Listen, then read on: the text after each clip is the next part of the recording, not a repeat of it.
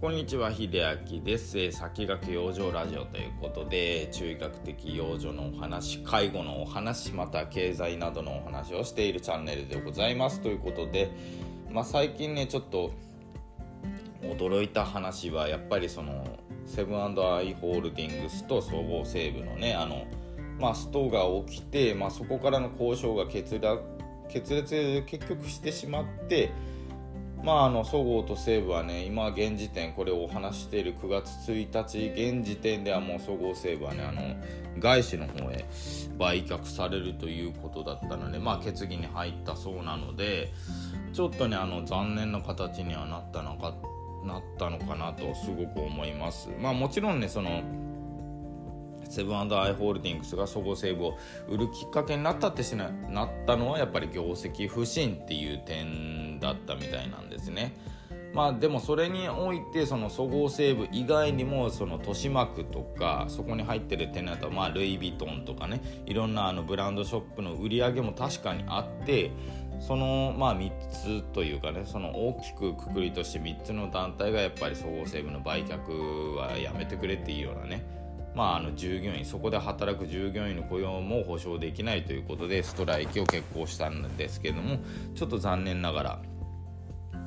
売却の方に進んでいっているということで、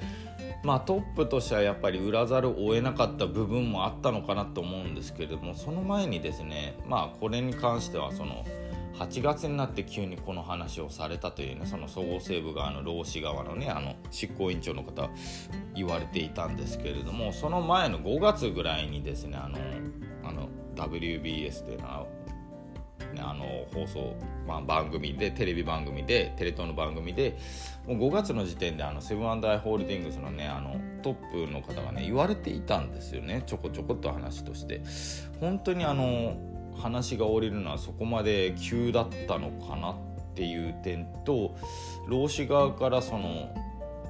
トップに話としてはね持っていけなかったのかなっていうちょっと疑問点は残りますけれども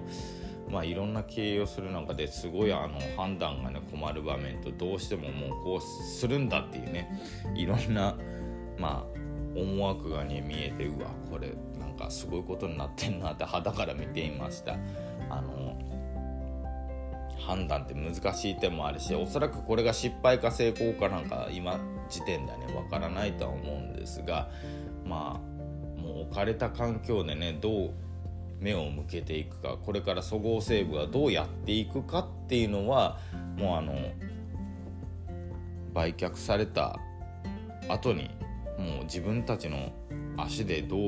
方向性を決めていくかしかないのかなと思いました。外資から独立するっていうのはちょっと難しいかな。ちょっとね今日本はね外資がメインのところが、ね、多くなってきているので個人的にはちょっとそれもうーんちょっと心配だな日本の企業心配だなって思うようなニュースでございました。ちょっと長くはなりましたが本題に入ります。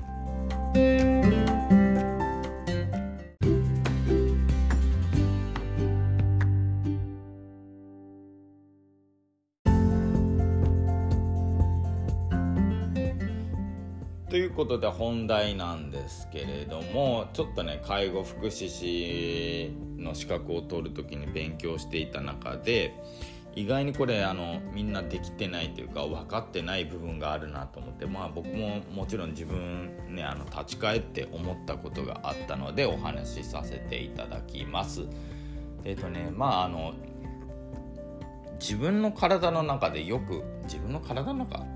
じゃないな自分の中でよく分かるものと分からないものっていうのがありましてやっぱり分かるものって言ったらその体の状態ですよねもちろんその中身がどうとかどこまでの例えば病気だったらどこまで進行していてとかは確かに分かんないんですけども自分の体調いいか悪いか微妙かそうでないかっていうのは多分分かると思うんですね。でもちろんその自分の体を大切にする上でやっぱり他人任せにしておけないのが一番なんですよね本当は。自己管理っていうのはそもそも自分でね自分でその自分の体調に何でしょういたわったりとかちゃんと細かく観察してあげるっていうのが、まあ、自己管理の中の一つなので体調が悪ければあの無理しない方がいいしあの体調が悪くならないためにもあの管理をしなきゃいけないしまあその点でやっぱり自分の体は自分が一番わかると。だけど自分が一番わからないものっていうのは自分の性格なんですよね意外にも。だからあの自分の性格と他人の性格ってあの普通はとかよく言われますけれどもあの比較するものじゃないじゃないですか。自分の性格と他人の性格。その一般的な皆さんの平均的なものって別にあの比較するものでもないし全然違うと思うんですけれども例えばその自分がよく分かっていなかった自分の悪い点悪い点とか自分では本当は直したいと思ってないのに無意識にそういう風になってしまう点って人から言われないとやっぱり気づかないっていう点があるんですよね。なんでこれのお話をしようかと思ったのはその先ほどね言った介護福祉士の勉強の中で自分と他者との対話の中で自分のその性格の性格のまあ何でしょう揺らぎ、まあ、性格の揺らぎというか心の揺らぎとか認知っていうものを、まあ、理解するっていうようなね文言があったんですよね。まあメタ認知なんかねよく言われているんですけれども客観的に自分の心とか性格を認知することをメタ認知っていうんですけれども。まあ、例えば話している時にちょっとムカついた点があってそこで心が一気に揺らいでしまうって言った時にメタ認知ってのはあのなんで今心が動いたんだろうとか、ね、なんで僕は今僕は私は今こんなに怒っているんだろうっていうそこから自分をちょっとね深掘りするっていうのがメタ認知の何でしょう面白いところなんですよね。もしかしたら疲れていたのかもしれない。寝不足かもしれない。前日お酒を飲みすぎたせいかもしれない。ああそういえばもともとこの人嫌いだったんだ。なんでこの人こんなに仕事遅いんだろうとかね。いろんなことあるんですけれども。あの結局自分の見方が偏っていたりとか自分の体が著しく調子が悪かったりとかね。そういうことでも自分の心とか性格の揺らぎってだいぶ出てくるんですよね。ただ働いている中でじゃあメタ認知ができている人どれぐらいいるかっていうとそうはいないと思います。でメタ認知が上手い人とそうでなくても自己管理できる人っていうのがねあの2つあると思っててメタ認知できる人はやっぱり日々研究しているので自分の性格とかねやっぱりいたわり方っていうのは知ってるんですけどもそうでなくてあの自己管理が上手い人っていうのはもう誰から習わなくても自分でもあもうこうなったからこうしようっていうねもう行動と結びつけてしまう人がいるんですよね。これは本当に自己管理うまいかなって思います。でネットでまあ X かな。最近だと X で見たのが子供さんがですね、ま、兄弟かな。兄弟のお子さんがいてまあ喧嘩をしましたとかちょっとムカつくことがありますって言ったらじゃあ何々しようって言ってなんか遊びとかを一人遊びみたいのは始めるんですよね。がまあ自分の好きなことを。であ気分転換にやっているんだなってまあ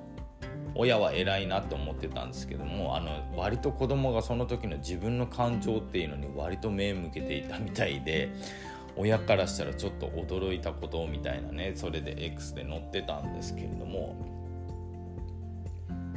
自分を俯瞰的に見る機会ってやっぱり必要だなと思うんですよね。その